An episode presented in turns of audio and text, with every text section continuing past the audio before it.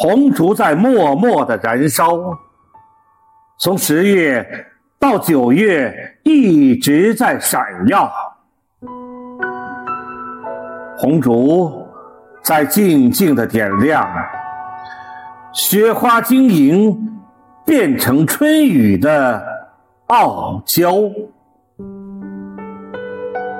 如果创作是朗诵的序言，那么春耕就是秋收的初稿。花开鲜艳，在香雪台上舞蹈，一方古木弹出了铮铮音妙。绝硕耄耋挥起了长毫。历史的诗篇在宣纸里长高，几块竹板赞美生活的逍遥，一汪塘池，红色锦鲤嬉闹，红底墨字优雅的陪伴花桃，银发映着春喜。在木凳上思考，我们聆听着前辈古人的风尘雅事，三人优雅同行，把清秀空灵鼓奏敲。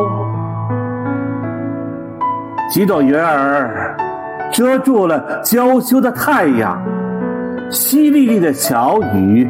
欢快地落在花潮，荷塘里布满了诗作的涟漪。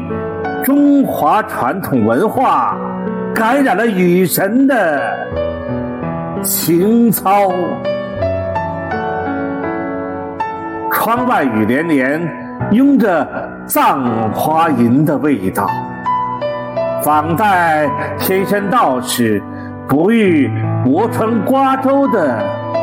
春宵，游园不止，感受朱自清的清脑。春江花月夜，把滁州西涧的春日播了。此处相望，不相闻。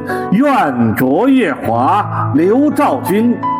诗社同仁都是展翅欲飞的鹏鸟。原创诗作，牵着春色齐声诵读，把雅集推向了人声鼎沸的高潮。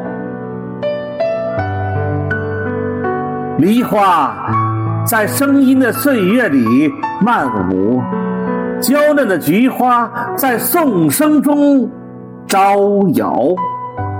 老师您好。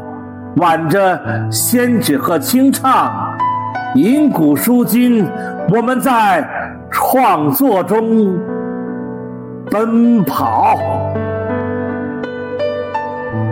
分别是下次相聚的序曲，我们共写红烛家园的美好，离别约定，再次相聚的密码。我们同颂中华民族的骄傲，离别约定，再次相聚的密码。